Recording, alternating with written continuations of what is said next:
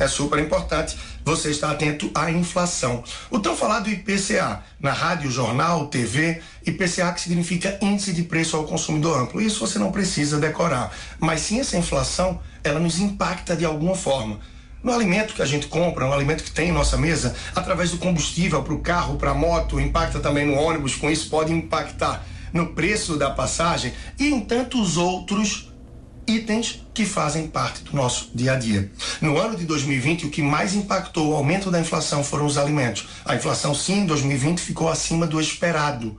E esse ano de 2021, apesar de termos uma expectativa de uma inflação menor do que no último ano, ela já vem sofrendo alguns ajustes. Ou seja, a expectativa de aumento de alguns preços do que compõe o IPCA.